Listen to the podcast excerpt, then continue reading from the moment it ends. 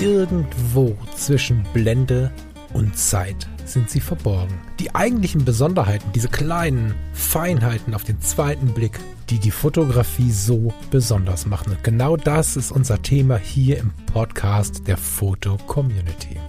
Ich möchte dich einladen, gemeinsam mit uns auf die Reise zu gehen. Auf die Reise durch die spannende Welt der Fotografie.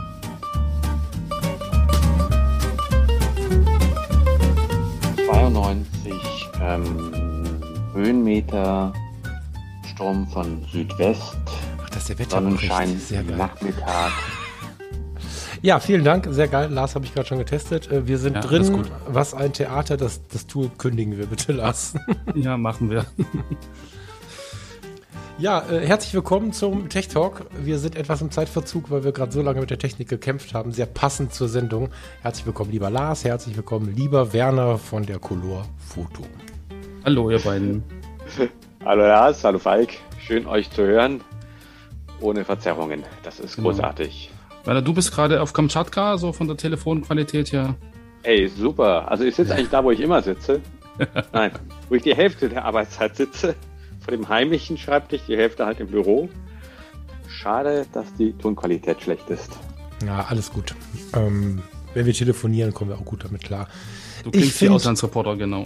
Ich finde viel spannender, was uns heute erwartet, weil ich da tatsächlich schon sehr, sehr lange drauf gewartet habe, auch wenn mein großer Sehnsuchtspunkt noch nicht dabei ist. Wir wollen heute ein bisschen in der Colorfoto blättern, ein bisschen gucken, was das Magazin und die Fotowelt so Neues bringt. Besonders die Fotowelt hat uns gestern was hingelegt. Ich würde sagen, Werner, äh, ich gebe dir direkt mal das Mikrofon und du erzählst uns das mal so ein bisschen, was da, naja, gestern passiert ist, ist immer so eine Sache. Was seit gestern offiziell ist, ist glaube ich richtig, oder? Ja, und offiziell sollte man sprechen. Bekannt war es ja schon lange. Aber Canon erweitert sein R-System jetzt Richtung APS-C. Sie sind gleich mit zwei Kameras gekommen, R7 und R10, mit zwei verschiedenen Auflösungen, 24 und 32 Megapixeln. Und haben damit ein klares Statement geliefert, eigentlich zwei Statements geliefert. Zum einen, APS-C wird es weiterhin geben. Es wird auch kompaktere Formate geben als Kleinbild. Und die Zukunft ist ausschließlich spiegellos. Ich glaube, jetzt braucht keiner mehr auf eine SLR warten von Canon. Vielleicht machen die nochmal was im absoluten Einsteigersegment, um irgendwelche Preispunkte zu erzielen. Aber im Prinzip haben sie damit gesagt, wir gehen komplett ins R-System. Wir nehmen aber die große Gruppe der Leute mit, die umfangreiche SLR, APS-C-Ausrüstungen zu Hause haben. Die können jetzt die neue Kamera kaufen. Das heißt, die kriegen wieder aktuelle Gehäuse, können ihre Objektive mit dem Adapter weiter nutzen und können beim Ausbau dann Schritt für Schritt in spiegellose Lager weitergehen. Eine echte Zukunft hat SLR in meinen Augen damit nicht mehr. Lass uns mal ein bisschen weiter vorne anfangen, weil wir haben nicht wenige Hörerinnen und Hörer, die noch Canon Spiegel fotografieren oder einfach gar nicht bei Canon sind und gar nicht im Thema sind. So, ne, mit den ganzen Bezeichnungen, das ist ja immer so eine Kiste. Bist du Nikon, bist du Sony oder bist du Fuji gewohnt, verstehst du kein Wort, was jetzt die neuen R-Bezeichnungen angeht. Wir sind von Spiegelreflex auf die äh, oder in die Spiegelwelt gewechselt mit der EOS R und der EOS RP. So, das waren so die ersten, die gekommen sind, ähm, sind auch immer noch neu verfügbar. Jetzt haben wir inzwischen die Zahlen wieder hinzugenommen, wie wir das dann früher gewohnt waren, auch so ein bisschen anlehnend daran. Äh, hatten bis jetzt aber im spiegellosen Lager bei den großen Kameras, sage ich mal, bei den neuen Kameras, die diesen RF-Anschluss haben, ausschließlich Vollformatkameras. Und M50 und Co. ist ja ähm, ein anderer Anschluss und sind jetzt quasi mit der Neuerung äh, beseelt worden, dass es die R7 und die R10 gibt. Das ist das, wovon wir jetzt sprechen. Und ähm, die R7 ist wie die 7D in etwa angesiedelt, hat einen APS-C-Sensor, also kein Vollformat, kann aber die RF-Objektive. Die R10 ist offensichtlich das Modell, was derzeit das günstigste Modell im Spiegellosen sein soll. Liegt bei knapp unter 1000 Euro hat ziemlich viele Features, wie ich finde, ist aber jetzt auch noch weit weg davon, günstig zu sein oder sagen wir mal billig zu sein. Ähm, meine Frage wäre, die kommen wir später bestimmt noch mal zu, ob es da noch was günstigeres zu erwarten ist. Aber im Großen und Ganzen haben wir jetzt halt auch in diesem RF-System ähm, APS-C-Kameras. Und äh, die, die die 7D Mark II nutzen oder sogar die Mark I und sehnsüchtig aufgrund von Sport oder äh, Tierfotografie oder so auf die, auf die Nachfolge gewartet haben, die R7 ist die Nachfolge der 7D. Sehe ich das richtig? So im Groben, wenn man das überhaupt so übertragen kann? Also wenn du es einsortieren würdest, ich denke 2018 war der entscheidende Punkt, als Canon, Nikon und Panasonic gleichzeitig spiegellose Kleinbildsysteme vorgestellt haben.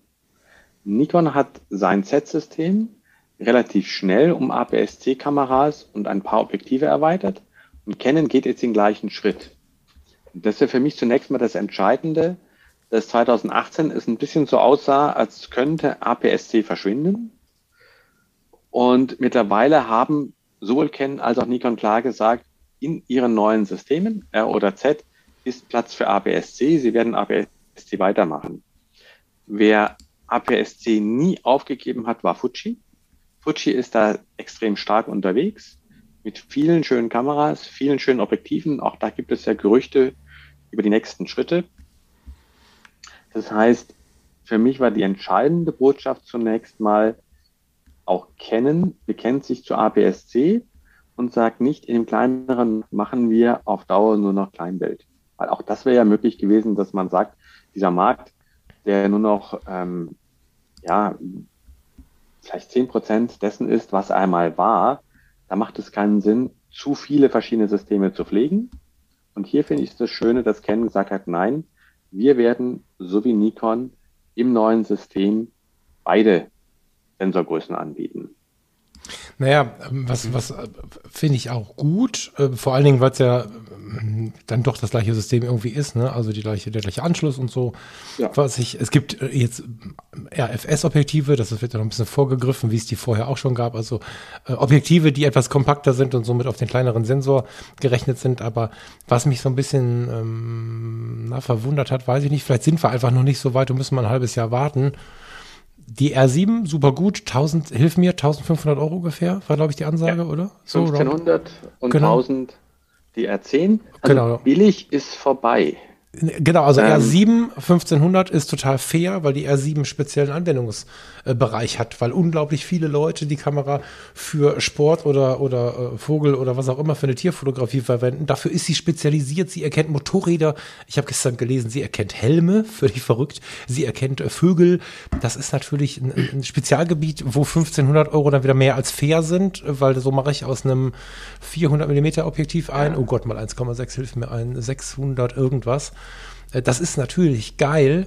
Bei der R10 haben sie sehr viel Features, schnellen Autofokus und so drin gelassen. Habe ich mir aber die Frage gestellt, oder die Aussage im Kopf sofort kam mir in den Sinn, hoffentlich ist das jetzt nicht die günstigste, weil wenn ich überlege, dass ich eine 1000D für, weiß nicht, 300, 400 Euro gekauft habe, würde ich mir wünschen, dass das Besondere an der RC nicht nur das kleine Gehäuse ist. Klar ist es geil, wieder ein kleines Gehäuse im Portfolio zu haben. Es ist wirklich es ist, wenn ich es richtig gesehen habe, sogar kleiner als diese 100 bzw. 200er Serie.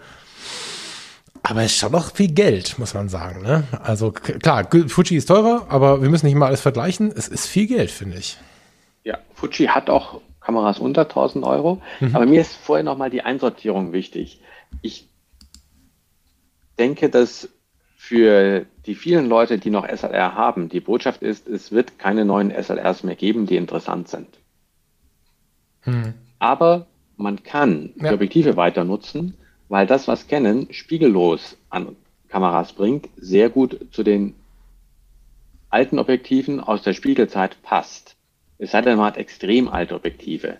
Aber wenn man Objektive hat für das klassische EF, EFS-Bajonett und die nicht zu alt sind, kann man die sehr gut weiter nutzen. Ich glaube, das ist der entscheidende Punkt, dass man hier langsam migrieren kann dass wer unbedingt bei SLR bleiben will, jetzt sich eine SLR kaufen muss. Noch bietet Canon sieben SLRs an. Das wird aus meiner Sicht nur noch weniger. Da kommt nichts mehr Spannendes. Hm. Aber sowohl Canon als auch Nikon schaffen mit diesen Kameras den Übergang. Deswegen ist, glaube ich, derzeit auch gar nicht ist so wichtig, dass ein echtes Einsteigermodell kommt, sondern dass hier zwei Modelle sind, die sich an Leute auch ganz stark wenden, die bereits viele Objektive haben. Das M-System hattest du eben angesprochen. Das ist eigentlich ein komplett eigener Bereich. Es gibt keine Kompatibilität. Das sind extrem kompakte APS-C-Kameras. Das ist ein kleines Objektivportfolio. Das sind zum Teil sehr schöne Sachen, die aber eine eigene Welt sind, die in Asien sehr gut funktioniert, weil kompakt. Für den europäischen klassischen Amateur ist das weniger interessant, weil ihm fehlt da der Zugang zum großen System. Insofern kann ich mir vorstellen, dass M bleibt, weil es in bestimmten Märkten funktioniert und Canon auf die Weise dann zwei APS-C-Systeme spiegellos anbieten wird. Hm. Für die Colorfotoleser und ich denke auch für die meisten FCler ist aber das neue RFS-System wesentlich spannender, da sie dort halt ihr System fortsetzen. Hm.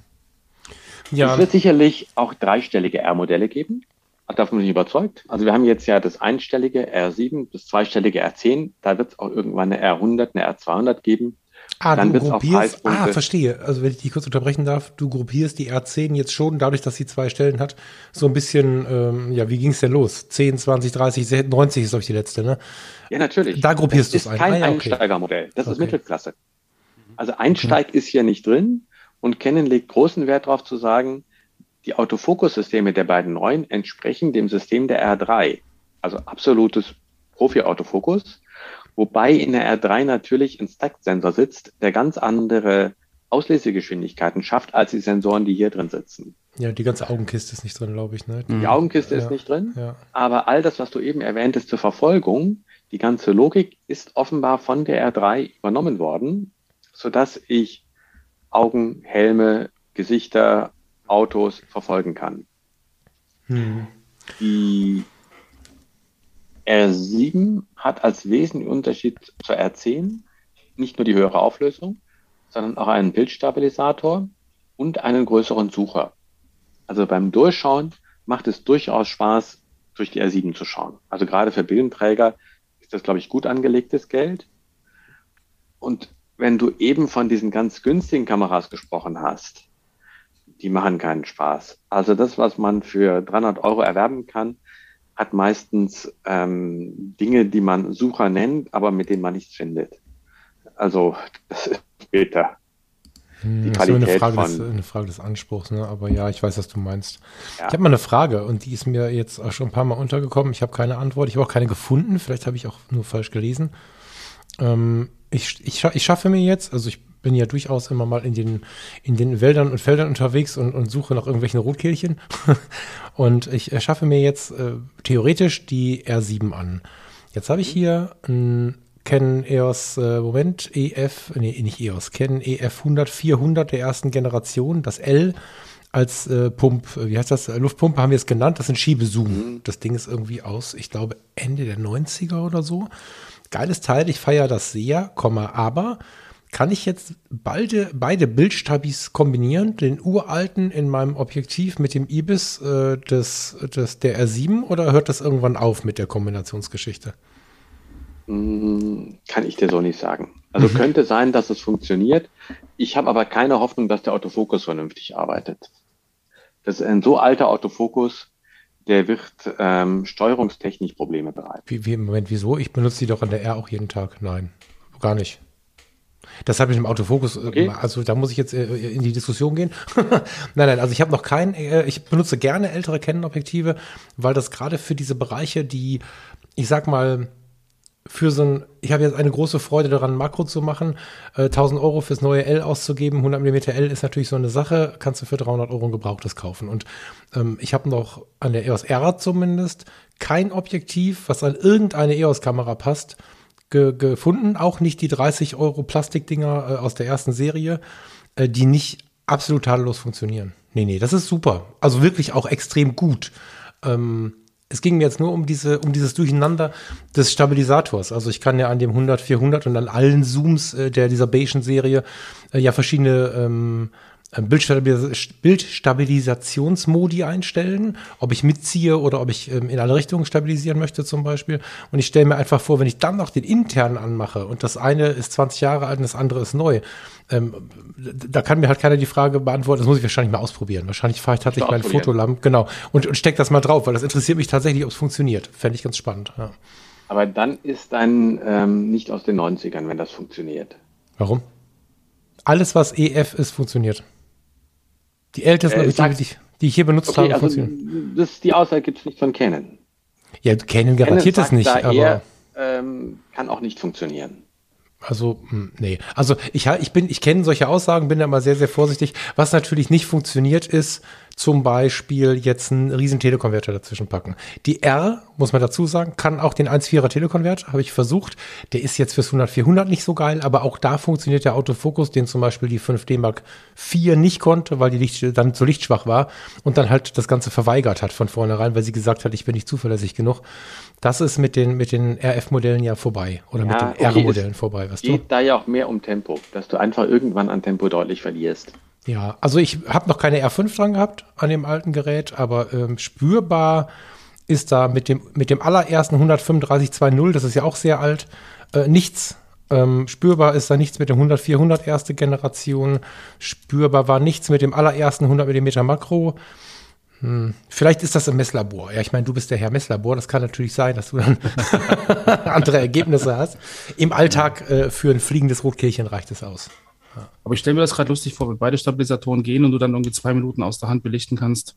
Naja, das ist halt das Ding, ne? super, so. Acht Blendenstufen habe ich jetzt gelesen, wenn du ein modernes Objektiv hast in Kombination. Ja. äh, So, also das ist ja der Wahnsinn. Also kannst ja eh schon mit den alten Bildstabis konntest du ja schon eine Dreißigstel und eine Fünfzehntel ohne große Probleme scharf kriegen. Verrückt. Also nicht bei 400 Millimeter, jetzt müssen wir aufpassen, aber ja. Na gut, dann muss ich da mal in den Fotoladen fahren und mal sagen, äh, mal fragen, ob wir das ausprobieren können, weil das würde mich wirklich interessieren, wohin das führt, weil das 400, 400 ist mir immer ein bisschen zu kurz und ich habe kurz überlegt, obwohl ich in jedem fotografischen Bereich der totale Fan des Vollformat äh, bin, ob ich ähm, das 100, 400 ähm, ein bisschen, wie soll ich sagen, aktiver an die, an die Motive heranführen kann, wenn ich einfach APS-C mache. Hm. Spannende Idee. Also es ist jedenfalls für viele Leute ein wichtiger Grund, APS-C zu nehmen, weil sie genau dann halt den vollen Sensor nutzen können. Wenn du den Ausschnitt mit einer R machst, verlierst du ja viel zu viele Bildpunkte. Mm, Ja, ja. Ich habe, was habe ich denn für eine, für eine Megapixel? 34, glaube ich, ne, bei der R7. Ja, 34. 32. However, genau. Ich habe 30 auf der R. Ja, gut, wenn ich die beschneide, bin ich ganz schnell bei 20. Naja, ja, spannend. Also ich glaube, wenn ich in der Nähe eines entsprechenden Fotoladens bin, dann packe ich mal das, ähm, das 100 400 ein, gucke mir das mal an. Weil das ist tatsächlich etwas Schöne an dem System, finde ich, dass du, also das möchte ich gerade sehr feiern, dass du ja auch mit den aktuellen Kameras uralte Objektive benutzen kannst. Du kannst auf den Trödel gehen äh, oder auf den Kameratrödel oder auch äh, zu Ebay oder wohin auch immer und kannst dir irgendwelche uralten Karren da vorne dran schrauben und einfach das Hobby äh, ganz anders genießen, als wenn du in einem komplett neuen System bist, wo du alles für 1000 Euro kaufen musst. Das ist ein großer Wert, finde ich so. Deswegen, ich gucke ja auch immer zu diesem Low-Budget-Bereich. Jetzt habe ich keine Low-Budget-Kamera. Aber deswegen warte ich auch so sehnsüchtig dann auf die von dir eben erwähnten drei oder vielleicht sogar vierstelligen Rs. Das ähm, finde ich sehr, sehr spannend, weil dann der Zugang einfach für viele Leute da ist. Wir reden hier immer sehr elitär, ohne es zu merken. Ähm, DR kostet nur noch 1500 Euro. Wenn du den Satz mal eben so sagst, denkst du, boah, ist aber günstig geworden und zehn Leute beißen sich ins Lenkrad, während sie uns zuhören, weil sie sagen, woher zum Geier soll ich 1500 Euro für ein Hobby nehmen, so, weißt du? Ja. Ja, ähm, aber nochmal zurück. Wie viele Megapixel hat deine R? Du hast R oder RP? Nee, R. Ja, okay. Also, die du musst Nachfolge der Prinzip- 5D Mark IV, für die es nicht äh, einsortieren können. Das ist ein überarbeiteter Sensor der 5D Mark IV und ähm, die hat 30 Megapixel. Ich gucke jetzt sicherheitshalber nach, aber ich bin mir sehr sicher, dass Also, sie. Die musst 30 du im Prinzip durch 2,5 teilen, wenn du den APS-C-Ausschnitt doch nutzen willst. 30,3 Megapixel. Durch 2,5. Ja, weil du hast ja einen ähm, Seitenfaktor von 1,6. Insofern ist es relativ stark. Und ähm, also hier lohnt es sich wirklich, dann einen Body zu nehmen, der darauf auch ausgerichtet ist. Ach krass, dann lande ich bei 12 Megapixel. Okay, damit hast du es mir jetzt ein bisschen anschaulicher gemacht. Also kann ich nicht vergleichen, dann schneide ich halt aus, weil ich habe ja einen großen Sensor. Sondern. Wenn du einen R5-Sensor hast, ja. Naja, gut, nee, habe ich nicht. Also, wenn du 30 Genau. Megapixel, oder man stelle sich vor, du hast die, die R6, machen wir mal, äh, machen wir schlimmste Situation, 20 Megapixel durch 2,5, stehst du da. Ah ja. Das macht keinen Sinn. Deswegen macht es da dann wirklich Sinn, den APS-C-Body zu nehmen und ähm, dort dann wirklich die volle Auflösung zu haben und die längere Brennweite oder den engeren Bildwinkel. Mhm. Die Brennweite Was? ändert sich nicht. Du machst mir ganz neue Ideen jetzt hier gerade. Das ist ja Live-Kaufberatung. Das ist ja, jetzt muss ich mal mein ganzes Portfolio nachdenken, Werner. Vielen Dank auch dafür. Eine, eine R und eine R7. Ah ja, ich, also ich werde das mal leise machen. Ich möchte dem Lars mal das Mikrofon geben, weil der arme Kerl hat noch keinen Ton gesagt.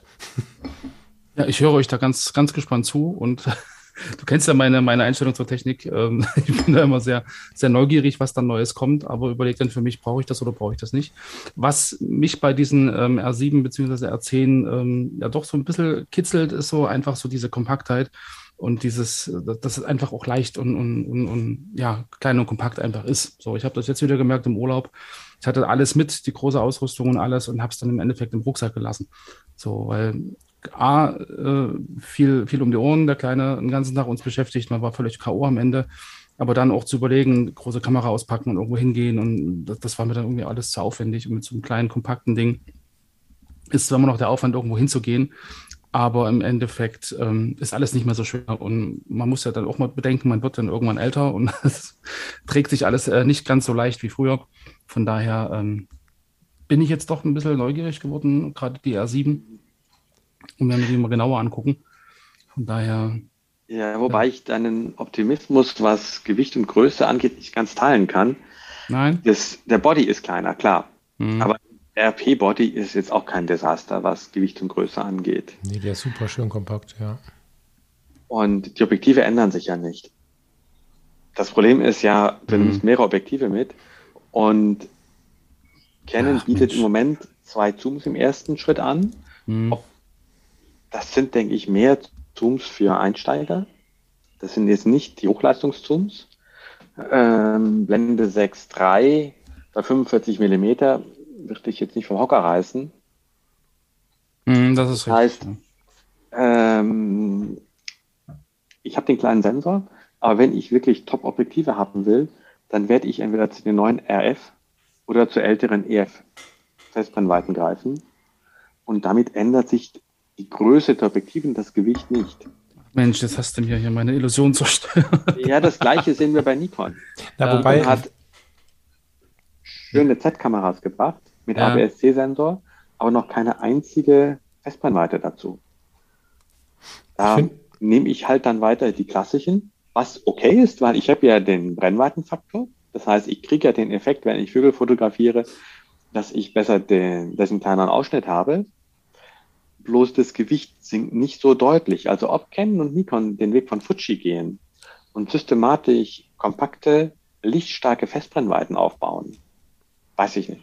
Ja, Noch aber eigentlich haben sie es doch, ne? Also ich es kommt immer darauf an, was nutze ich jetzt, wenn ich natürlich mit einem mit einem EF 28, nee, was war das, 247028 rumlaufe, habe ich natürlich ein relativ großes äh, Pfandglas vor der Nase. So, wenn ich aber an die RRP R10 die 50 mm STM-Objektive oder das ähm, 35 mm für RF dran packe, habe ich eine sehr kompakte Kamera. Also mit dem 35er, das habe ich lange gehabt an der R, ist die Kamera nicht viel größer als eine Fuji X-H1 und in, in, in, je nachdem von wo du guckst, sogar ein bisschen kleiner. Und wenn du jetzt das neue 50 mm STM anschaust und packst das an eine RP, hast du eine extrem kleine Kamera an der R10 wahrscheinlich noch viel, viel kleiner, wobei es dann eher ein Porträtobjektiv ist, weil du dann wieder gecroppt hast. Aber wenn du dich an diese Objektive hältst, das aktuelle 16 Millimeter kostet wenig Geld im Vergleich zu den anderen, ist auch super klein. Wenn du also Mr. oder Mrs. Festbrennweite bist und holst dir 16 35 50, hast du für relativ kleines Geld eine relativ leichte Ausrüstung, die eigentlich für alles gewappnet ist. Und durch das 16 Millimeter nach unten abgerundet, würde ich fast sagen, für R10 und RP gleichermaßen. So, also widersprich mir gerne, Werner, aber ich finde, dass gerade diese, diese Richtung der Objektive, besonders das neue 50 mm STM, was, was äh, nicht mehr adaptiert wird, sondern für RF ist, das ist ja winzig. Das ist, äh, ich finde schon, dass die in die richtige Richtung unterwegs sind, was die Kompaktheit angeht. Ja, aber es sind am Ende Kleinbildobjektive. Und du kannst das gleiche immer noch kleiner konstruieren, wenn du nur ein APS-C-Bild kannst. Das stimmt, ja. Also du meinst, dass du Den quasi Vorteil wirst du ja, das stimmt. EFS äh, 35, äh, nee, RFS 3518 ja. wäre dein Wunsch. Ah ja, okay. Und das wäre einfach nochmal kompakter. Und ich habe persönlich meine Zweifel, dass ähm, Canon und Nikon den Weg gehen, dies wirklich dann sehr kompakt zu machen. Und noch heftiger wird's ja, wenn du sagst, du willst eine lange Brennweite draufpacken. Da ist der Vorteil, wenn du das nur für APS-C rechnest, natürlich noch größer. Da Naja. könnte ich mir am ehesten vorstellen, dass sie es da machen, weil da ähm, einfach ja sich das stärker auf der Schulter auswirkt. Und ich natürlich auch viele Leute haben, die genau deswegen APS-C mögen. Aber bisher zu sehen ist nichts. Canon hat angekündigt, ah, ich meine, es waren 32 Objektive, die sie bringen wollen in den nächsten Jahren. Ja. Also da kann viel dabei sein. Genau, 32 Objektive bis 2025. Zwei haben wir jetzt schon, die beiden RFS, die vorgestellt wurden. Also kommen noch 30 bis 2025. Lass uns überraschen. Aber was ist denn jetzt mit meiner EOS RP? Also ich habe keine RP, ich habe die R, aber ich hätte gerne für beide eine Nachfolge, weil die R ist noch nicht, gibt noch keine Nachfolge, aber 30 Megapixel ist für viele Leute perfekt, 20 ist für viele zu wenig, 40 ist für viele für die, für die PC-Struktur, für den Mac oder was auch immer sie haben, zu viel, zumindest gefühlt.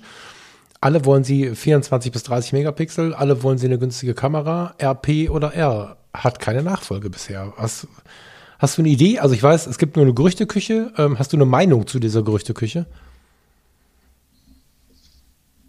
Hilf mir. Also eine R, R und RP werden wahrscheinlich nie Nachfolger kriegen direkt, weil die allein vom Namen ja schon nicht reinpassen. Ja, sie könnten die Basis sein. Ne? Sie sind ja die, ähm, Ja. wie sagt man, die eierlegende Wollmilchsau so ein bisschen, ne? ähm, weil sie einfach in allen Punkten so dazwischen stehen. Ist ja irgendwie, wenn du dir das Portfolio momentan anguckst, immer so der Durchschnitt, der aber alles ganz gut bedienen kann, vielleicht nicht perfekt, ist die R und die RP ist halt konsequent Vollformat günstig, wobei Sensor 6D Mark II und so ist schon auch ein geiles Gerät. Die wird manchmal besprochen, als wenn es eine Plastikkiste wäre. Die, die Bilder, die da rauskommen, sind schon beeindruckend, finde ich. Aber langsam kommen wir in die Zeit, wo die Nachfolge fertig wäre. Ne? So, also Ja. manchmal Ja, machen sie ja mal. verrückte Sachen. Eine Mark II wäre ja ein bisschen nach Hause kommen, oder? Halte ich für unwahrscheinlich. Ich denke, sie gehen in die andere Nomenklatur und alles, was neu kommt, wird teurer. Also das Tolle an der RP ist, ja, die ist schon ein bisschen älter, aber sie ist im Vergleich bezahlbar. Mhm. Ich finde, es ist eine der attraktivsten Kameras, die im Moment überhaupt auf dem Markt ist, Ja. weil die ein irres Preis-Leistungs-Verhältnis hat. Insofern ist meine Hoffnung, dass die möglichst lange im Markt bleibt. Was immer auch kommt, es wird teurer sein. Mhm. Mhm.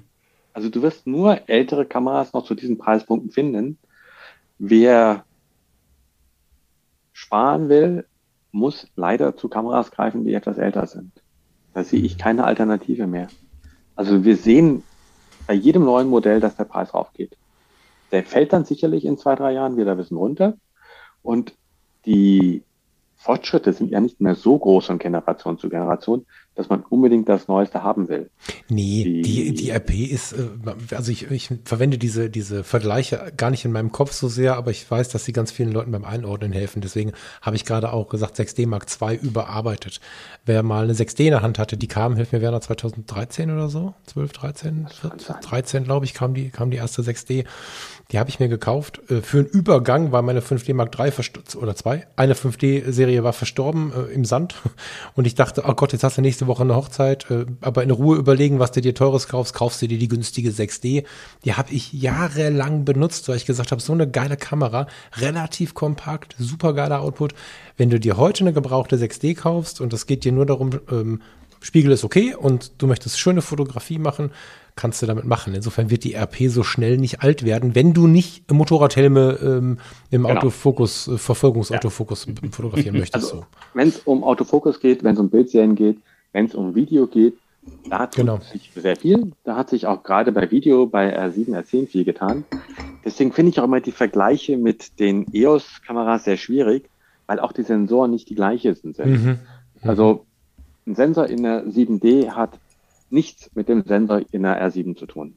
Mhm. Und du hast ähnliche Sensoren im M-System, auch von der Auflösung, aber auch da sind mit Sicherheit wieder Modifikationen drin, weil das ganze Tracking, die ganze Verfolgung, die ganzen Videolösungen doch immer wieder zu Änderungen führen. Wer nur fotografiert und das nicht braucht, kann problemlos das Ältere nehmen. Wer aber sagt, er will filmen, er als Sportfotograf, ja, der kommt nicht drum herum, umzusteigen. Und, Ja, das stimmt. ähm, wie gesagt, von den Auflösungen darf man auf keinen Fall auf die Sensorleistung schießen. Also da äh, ist der ganze Sensoraufbau, die Auslöseprozesse, auch Entrauschungsprozesse auf dem Sensor, da passiert doch sehr viel, das über die numerische Zahl weit hinausgeht. Hm. Okay. Ähm, was hältst du von Objektiven? Aber Objektiven ist falsch, weil man muss ja wissen, äh, aus welcher also, nee, von Objektiven halte ich eigentlich gar nicht. Man braucht doch keine Objektive, lieber Kollege. Wir fotografieren doch mit Kameras, oder? Ja, ähm, entschuldige bitte, ich war nicht konkret genug, habe den Wink verstanden. Was hältst du von den neuen RFS-Objektiven? Ja, ja, ich weiß. Ich weiß da, was du meinst. Nein. ähm, ja, also persönlich halte ich Objektive für wichtiger als Kameras. Aber nicht die. Aber nicht die beiden. ich glaube nicht, das werden meine Lieblingsobjektive. Ich hatte sie kurz in der Hand. Ich ja. glaube, das passt, das macht Sinn. Das ist das, was man, wenn man wirklich neu reingeht, ähm, gerne günstig mitnimmt. Damit kann man anfassen, anfangen. Aber ich will Lichtstärke und die haben keine Lichtstärke. Ich finde es total interessant, dass Canon sich da so sehr rantraut. Also es gibt ja so alte Glaubenssätze, ähm, ich weiß noch genau, ich habe vor nicht allzu langer Zeit mit unserem 1 Liter VW Polo, also Hubraum, ne, äh, vor einem mhm. älteren Herrn gestanden, der zu mir sagte, weißt du, das für ein Rasenmähermotor Hubraum ist durch nichts zu ersetzen. Und das sind ja so, so die, die, ähm, die Glaubenssätze der alten Zeit und äh, dieses Ding mit der Lichtstärke, ich äh, liebe diese Lichtstärke-Frage vor allen Dingen der Freistellung wegen. Ähm, da bin ich nach wie vor ein Spielkind und kann das auch nicht abschütteln. Mm, aber für so Licht an sich habe ich einfach äh, höhere ISO-Leistungen, die funktionieren. Und Canon traut sich da was, was ich hochinteressant finde. Ob ich es gut finde, weiß ich noch nicht. Alles interessant allemal. Wenn man sich zum Beispiel die beiden Teles anschaut, die neuen, äh, die ja auch super geil eigentlich zur R7 und zur R10 passen, wie ich finde. Für unter 1000 Euro, in einem Fall zumindest, 600 Millimeter beziehungsweise 800 Millimeter das ist schon mal eine Leistung. Die haben bis vor kurzem so viel also mehr gekostet als der eben erwähnte Polo, deutlich mehr. Und die kriegst du jetzt einfach für rund 1000 Euro und ähm, allerdings mit einer Lichtstärke 11. So, das erste, was die Fotogemeinde mhm. sagte, war, das kann man nicht kaufen. Wie kommen die denn auf Lichtstärke 11? Und dann äh, steckst du das Teil vorne an die Kamera und gehst in den Anwendungsfall, nämlich in die Vogelfotografie zum Beispiel hast den entsprechenden Abstand zu dem Vogel, den du immer hast, hast ihn jetzt aber auch mal formatfüllend drauf, muss nicht kroppen, wie wir es gerade beschrieben haben, und hast ein wunderschönes Bouquet. Blende 11. Also wir sind fotografisch manchmal ein bisschen ungebildet, damit meine ich nicht uns drei hier am Tisch, aber wie, also mich nehme ich jetzt mal mit rein, ich wollte euch noch nicht mit reinnehmen, weil man ganz schnell so alte Glaubenssätze raushaut und sich dann äh, wundert, was dann doch am Ende geht und Deswegen finde ich es eigentlich interessant, dass Canon sagt, naja, ihr könnt ja jetzt alle ein bisschen weinen, aber wir zeigen euch, wo der Hammer hängt, weil es funktioniert. Und deswegen bin ich ein bisschen neugierig auf diese beiden Objektive, ob die wirklich so schlecht performen und wirklich so wenig freistellen oder ob wir mit ein bisschen Objektanstand, also ein bisschen weniger Objektabstand, am Ende das gleiche Bild haben oder ein ähnliches Bild. Gut, da bin ich skeptischer, was die Leistung dieser beiden Objektive angeht. Klar, wir testen es. Auch das 600 und 800er habe ich meine Zweifel dran. Also die haben, die ermöglichen es, sehr lange Brennweiten zu einem Preis auf den Markt zu bringen, den es vorher nicht gab. Damit haben die ihre ganz klare Berechtigung. Aber beide Objektive haben halt auflösungstechnisch Nachteile gegenüber anderen. Aber hast du, also, hast du dir die Bilder mal angeschaut? Also, also ich weiß ja, dass wir wahrscheinlich ein bisschen Gewitter zwischen uns haben, wenn man so von Wärmezonen und so spricht. Ich bin nicht zu erwärmen dafür, dass du sagst, die Auflösung ist nicht so gut, wenn ich das Bild aber anschaue und das Bild ist geil. Weißt du, also ich bin da ganz platt und muss dir sagen, die 600 und 800 Millimeter, also alle Bilder, die ich gesehen habe, ähm, von Opa Hermann um die Ecke oder auch von irgendwelchen YouTube-Videos, alles, was ich jetzt gesehen habe, war schon beeindruckend. Hätte ich so nicht erwartet. Ob dann am Rand irgendwie eine Auflösung äh, abfällt, ist mir persönlich als Anwender dann nicht so wichtig. Aber wenn ich für unter 1000 Euro so nah rankomme, Chapeau. Das ist ja kein schlechtes Bild mehr, weißt du, was ich meine? Das Ganze ähm, eine Riesenmöglichkeit ist für viele. Ich finde das Konzept sehr spannend, ganz klar, weil zu dem Preis gibt es keine Alternative. Ein 400er 2.8 kostet 13.000 Euro. Das ist schön, aber ähm, ja, für die meisten Leute ähm, nicht mal ein Traum. Höchstens ein Albtraum. Was schade ist. Trotzdem, wie gesagt, wir bewerten das Ganze halt auch nach Auflösung und die verlieren deutlich an Auflösung. Hm. Also die das kommen einfach nicht an das ran, was die Kameras leisten. Und mhm. wir haben das Ganze an der R getestet. Wenn wir es an der R5 testen würden, wären die Unterschiede noch deutlicher. Man ist auch mit Blende 11 in der Beugung drin. Das darf man auch nicht vergessen. Die ähm, Pixel haben ja eine gewisse Größe. Und wenn die Blende zu klein wird, sind die Beugungsscheibchen größer als die Pixel. Das heißt, allein dadurch ist beugungstechnisch die Auflösung irgendwann begrenzt. Der Vergleich mit Hubraum würde ich hier nicht ziehen. Hubraum würde ich eher auf den Sensor beziehen. Ich habe den, den Vergleich nur gezogen, weil es ein alter Glaubenssatz ist. Weißt du, das ja, war gar nein, nicht. Nein, ich finde das nicht mit dem Hubraum spannend, aber ich würde es nicht auf die Blende beziehen. Hm. Ich würde eher davon reden, ähm, Fläche. Und man kann sicherlich sagen, Fläche ist nur durch Fläche zu ersetzen. Der Sensor muss möglichst groß sein. Und hier zeigt sich ja, dass man auf kleineren Sensoren, auch bei höheren ISO-Zahlen, sehr gute Ergebnisse erzielt.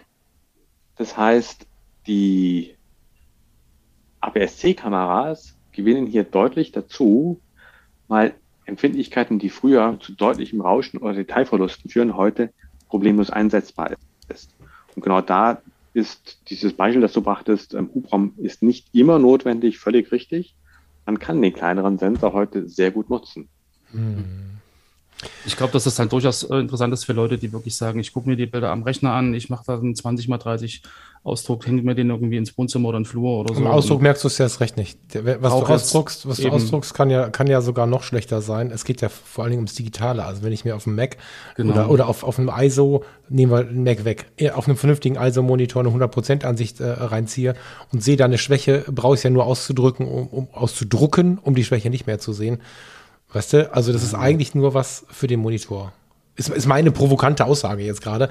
Äh, da können wir gerne anderer Meinung sein, weil das finde ich halt auch so spannend an der ganzen Geschichte. Weil es gibt ja genau diese unterschiedlichen Fotografen, sehen wir auch an Lars und mir. Wenn wir drei uns in einen Topf werfen, ist das ein ziemlich verrücktes Gefüge. Äh, mich, äh, also mir kannst du jetzt viel erzählen, dass äh, an den Rennen irgendwas abfällt oder dass wir, dass wir chromatische Aberrationen haben. Das ist, hat für mich alles keine Relevanz, weil die klicke ich in Lightroom mit einem Klick weg. Ähm, ich, ich bin da halt sehr, ja, wie sagt man denn? Sag mal irgendwas. Kannst auch gerne unfreundlich dabei sein. Merkwürdig. Mir ist es halt, vielleicht bin ich merkwürdig, genau. Also ich mag den Output, den ich ja. sehen kann. Und wenn du, äh, Werner oder wer auch immer mir jetzt sagt, aber, aber die Leistung ist aber nicht rübergebracht und ich sage, das kann ich aber nicht sehen, ist mir das schon egal. Deswegen streiche ich auch nur um den Schrank herum und niemals dahinter. So. Wie gesagt, es gibt für die einen guten Grund. Ja. Und ich glaube, dass es gut ist, dass Canon die gebracht hat wir sagen halt lediglich, sie ähm, können nicht das Leistungsvermögen der Kameras komplett rüberbringen. Mhm. Und zwar in der Bildmitte. Ich rede nicht von Rändern. In der Bildmitte erzielen die anderen einfach eine höhere Auflösung. Mhm. Mhm. Aber wie gesagt, ich ähm, werde mit den anderen Objektiven dieses Bild nie machen. Insofern ähm, haben diese Objektive eine absolute Berechtigung. Mhm. Und ich denke, es war eine sehr gute Idee von Canon, das zu bringen. Sie sind halt zugleich technisch limitiert. Mhm. Aber wie gesagt, dafür ist der Preis auch 780 Euro und nicht 13.000. Ja, ja. Und 30.000 ist das 400er. Also, Wenn wir dann auf die 600er und die 800er gehen, die gibt es ja neu jetzt gerade. Ne? Das können wir ja, wir können ja tatsächlich okay. vergleichen. Es gibt ein RF 800 Millimeter. Ich gucke gerade mal, ob unser. Was kostet es? Ich, ich gucke mal, unser Stamm. Jetzt kriege ich natürlich das günstige erstmal angeboten. Nee, hier ist das neue. RF 800 Millimeter 5.Z. Ist im Angebot für 19.949 Euro. Ja, das nennt man ein Angebot. und und Gut, da, also, das, das sehe ich halt, weißt du, Werner, wenn ich jetzt ja. sehe, ich bin, ich bin hobbyistisch interessiert und das hat jetzt nichts Negatives, das wird auch manchmal so komisch verwendet. Das ist ja was unfassbar Besonderes. Ich gehe in meiner Freizeit hin und verwende meine Freizeit ähm, dafür, schöne Fotos mit der Fotografie oder mit der Kamera zu erstellen und habe die Möglichkeit, äh, 800 Millimeter für, jetzt steht es hier gerade, 1000 Euro inklusive Cashback, die ist auch teurer geworden. Guck mal, die haben die waren schon mal 100 Euro günstiger. Egal, um die 1000 Euro zu bekommen, Wahnsinn. Ja, ja, nein, ich sag ja, es ist eine, ich glaube, sehr gute Idee von Canon gewesen, dies zu machen, weil nur so ist es realisierbar. Das andere liegt jenseits von allen denkbaren Budgets. Aber auch sie können halt physikalische Grenzen nicht verschieben an der Stelle. Hm. Was bei Blenden vielleicht noch wichtig ist, du ähm, sprachst ja eben darüber, dass man auch quasi mit den schlechteren Blenden gut arbeiten kann, weil die ISO-Zahlen heute viel besser ausreizbar sind als früher. Das ist richtig. Bei lichtstarken Festbrennweiten sollte man beachten, dass die immer mehr für die offene Blende gerechnet werden. Früher war ja so eine Daumenregel, blend mal auf 5, 6 bis 8 ab, dann hast du die mhm. höchste Leistung. Das stimmt in vielen Fällen nicht mehr. Das mag okay. bei Makros noch stimmen, aber sehr viele neue Festbrennweiten mit hoher Lichtstärke werden eher für einmal abblenden. Die haben dann eher bei 2,8, 3,5 ihre höchste Leistung. Mhm, das ist interessant. Fiel mir jetzt gerade nur dazu ein, Ja, ja. ähm, weil da geht die Objektivrechnung ganz klar dazu, zu sagen, es macht ja gar keinen Sinn. Ich gebe dir die Option 1, 2, aber gut wird es erst bei 4. Was soll das dann? Und ein Effekt, lichtstark, hohe ISO-Zahlen, ist, dass der Blitz natürlich unwichtiger wird. Ja, ja, ja, den- äh, also ich kenne ganz viele, die gar keinen Blitz mehr haben. haben, ne? Also wer nutzt Ja. noch Blitz heute? Wer blitzt noch? Selbst im Veranstaltungsbereich ist der Blitz ja immer weh. Also als Effekt gerne, Genau. aber als äh, das Mittel, was das Foto bringt, weil sonst schwarz ist, irgendwie nicht mehr so richtig, ne? Mhm. Das ist ja der Punkt, der ein bisschen schade ist.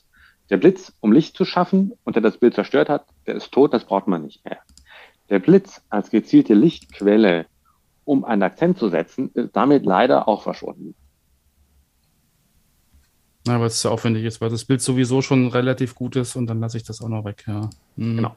Aber gerade im Porträtbereich ist natürlich ein zweites Licht oftmals gut. Und da ist, denke ich, auch was verloren gegangen.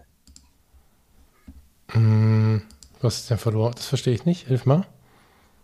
Ja, ich Ja, brauche du so ein hast bisschen Kreativität, Früher so oftmals bisschen. mit mehreren Lichtquellen dann gearbeitet, wenn du geblitzt hast. Naja, also ich heute gar nicht erwarte, mehr machst. ja, ich erwarte natürlich so ein bisschen jetzt, wenn, wenn ich jetzt gar nicht mehr blitze, äh, dass ich mich dann mit dem Licht anderweitig beschäftige. Ne? Also einfach nur in der Situation, wo ich bin, in der Reportage mag das noch gut sein. Aber wenn ich jetzt ein Porträt mache mit, mit natürlichem Licht, heißt das ja nicht, dass ich einfach den Blitz weglasse, sondern beschäftige ich mich ja intensiv mit dem Licht, das da ist. Weißt du, wie ich meine? Also da weiß ich gar nicht. Da ist vielleicht für manche Leute was weggefallen, die dann einfach nur ohne Blitz fotografieren und so, so weit dann die Kamera hochdrehen, bis hell genug ist. Dann, dann fällt was weg, das stimmt. Ja. Aber ich glaube, da, da werden einige jetzt schon auf diese LED-Panels zurückgreifen, die dann einfach über ein Dauerlicht und, und LED halt äh, eine zusätzliche Lichtquelle schaffen. Also das habe ich auch schon oft gesehen. Die haben ja selber so ein Ding hier zu Hause. Das heißt, man kann da über so eine LED-Panels ähm, auch ganz gut ähm, ja, Effektlicht machen im Endeffekt. Genau. Ja. Vielleicht nochmal zurück zu den Objektiven. Äh, Ich habe jetzt gelesen, es gibt auch die zwei RFS-Objektive, die neuen. Jetzt auch gerade für die, für die ähm, R7 bzw. R10. Ähm, die haben beide einen Bildstabilisator. Also es scheint dann irgendwie dann doch zu funktionieren, dass der Kam- Stabilisator im Objektiv mit dem Stabilisator in der Kamera interagiert, beziehungsweise sich das nicht irgendwie aufhebt oder was auch immer, weil du vorhin Ja, klar. fragtest, Falk. Das geht auf jeden Fall. Es ist nicht klar, ob das bei allen alten gibt. Mhm. Da gibt es aber bei Canon auch Komplexitätstabellen, was da funktioniert, was nicht funktioniert. Die ähm, neuen sind immer so gebaut, dass man beide Systeme kombinieren kann. Mhm. Na, Dann brauchen wir keine Angst mehr vor zittrigen Händen zu haben. Hm, naja, also in, in manchen Si- Situationen würde ich trotzdem noch ein gutes Stativ empfehlen. Das ist, das ist richtig. Also, Aber in der ersten Aufregung beim ersten Porträtshooting. Aber das finde ich jetzt interessant. Lass uns gerne mal reingehen. Ja, Stativ, schön. Wofür denn? Außer Langzeitbelichtung und brauche ich die? Also für die normale Stadt äh, Skyline brauche ich die ja auch schon nicht mehr so richtig, wenn ich nicht Langzeit belichten möchte, um das Wasser glatt zu kriegen. Wo brauche ich Stativ eurer Meinung nach? Erzählt mal. Ah, ja, alles, was blaue Stunde ist, alles, was, was Timelapse ist, meinetwegen. Aber bei der Alles, blauen Stunde nur, wenn du Wasser glatt ziehen möchtest, oder? Oder Wolken? Für, die, für Das das, reine halt wieder- Gebäude brauchst du kein Stativ mehr. ist halt die Frage, wie du es fotografierst. Also gut, du könntest natürlich auch aus der Hand eine Belichtungsreihe machen, äh, wenn du es halt wirklich ähm, ja, über Belichtungsreihen machen willst. Ich meine, die, die RAW-Dateien äh, sind ja schon so äh, detail, also so mit Foto Informationen vollgepackt, dass du ein Foto machen kannst und das dann Genau. halt entsprechend entwickelst. Ich mache es halt gerne über Belichtungsreihen.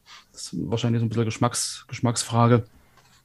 Aber da äh, würde ich dann schon ein, ein, ein Stativ benutzen, gerade wenn ich jetzt auch die Lichtstimmung halt über einen längeren Zeitraum irgendwie ähm, nutzen möchte, also mal ein bisschen Mhm. heller dann äh, im weiteren Verlauf, aber trotzdem den Bildausschnitt nicht verändern möchte, dann wird es da relativ anstrengend, da Mhm. irgendwie mit der Kamera in der Hand ewig stehen zu bleiben. Ähm, dafür dann oder halt für, für äh, Composings.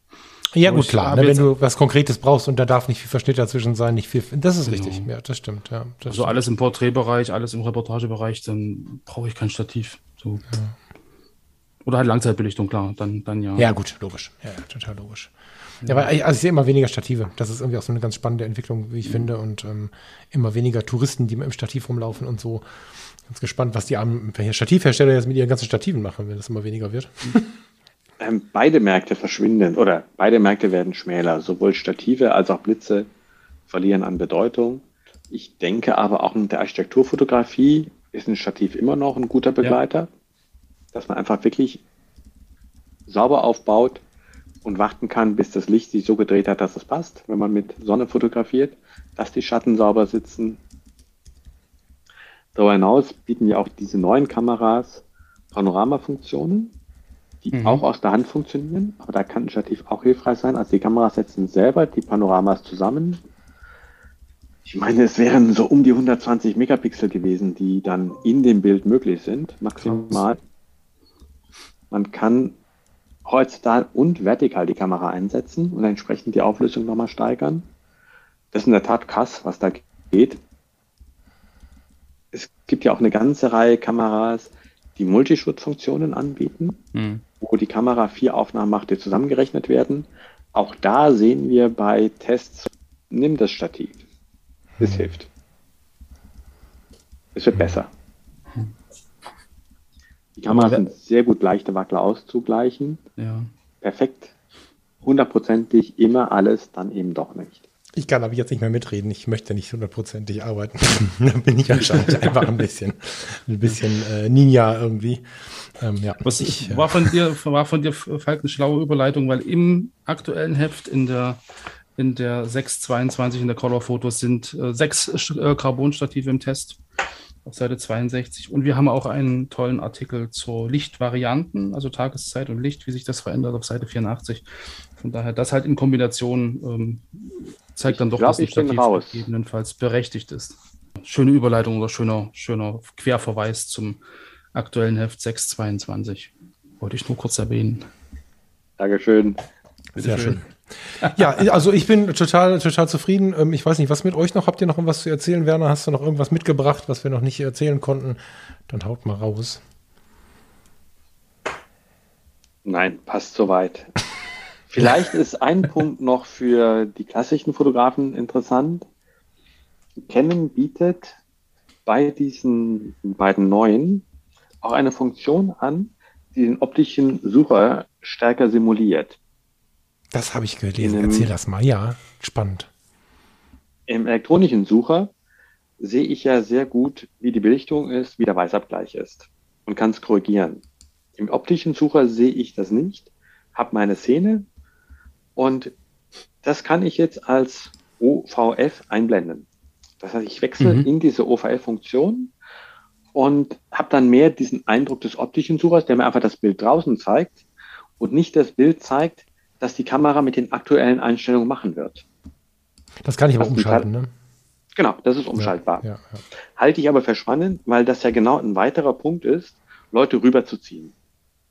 Ja, vor allem, wenn beides geht, ist es halt spannend. Ne? Also ich höre immer wieder Leute, die sagen, äh, also die halt durchschauen bei mir, ich bin letztes Wochenende erst, wo sie dann sagen, öh, das ist ja schwarz-weiß. Und ich sage, ja, das ist für mich äh, so der idealste Weg, um, um das Bild so zu finden, wie ich es haben möchte. Und die gehen dann noch ein bisschen weiter. Ne? Licht sehen, was ist jetzt mit diesem Lichtstrahl, der durch den Staub geht, wie sieht der am Ende aus? Da kannst du es schon sehen und dann quasi mitnehmen. Manche irritiert es aber auch. Und das umschaltbar zu haben, ist natürlich total geil. Besonders wenn man dann vielleicht die eine Variante in Schwarz-Weiß äh, darstellt und die andere dann total sucherrealistisch. Total cool. Finde ich, die Idee ist gut. Ein Feature, was ich auch total toll fand, ich glaube, es, na, ganz sicher kann es nur die R7, weil nur die diesen Ibis hat. Ähm, für die unter uns, die ständig schief ähm, am Meer stehen, kann, kann die den Horizont gerade ziehen. Das finde ich ganz cool. Also der Bildstabilisator korrigiert auf Wunsch den Horizont. Ja, also er kann sich um die horizontale Achse drehen und damit moderat ausfließende Meere vermeiden. Ja. Super, dann werden wir zukünftig in der Fotocommunity keine schiefen Horizonte mehr haben. Ja. Weniger. Ich bin, weniger. ich bin gespannt. Ja, ihr Lieben, vielen ja. lieben Dank. Fand ich jetzt spannend und danke, dass ihr mir erlaubt habt, an der einen oder anderen Stelle auch mal so ein bisschen äh, zu pieksen. Äh, so, äh, das hat jetzt richtig Spaß gemacht mit euch beiden. Ich ähm, denke, wir haben jetzt ganz, ganz viel gesagt. Lars, hast du noch eine Frage? Hast du noch irgendwas zu erzählen? Sonst würde ich sagen, wir gehen raus. Nö. Bin, jetzt, bin jetzt sehr glücklich und freue mich auf meinen nächsten Termin. Okay. Botschaft ist angekommen. Ja, Zahnarzt ist immer nicht so meins, aber. Oh. Was soll's. Aber wir hören uns am Nachmittag ja nochmal. Wir hören uns heute Nachmittag nochmal in alter Frische. Hoffentlich kann ich dann auch noch entsprechend mich artikulieren. Wir wünschen Drückt die Daumen. danke, danke. Also, macht's gut. Bis später, ihr Lieben. Tschüss. Ciao. Tschüss.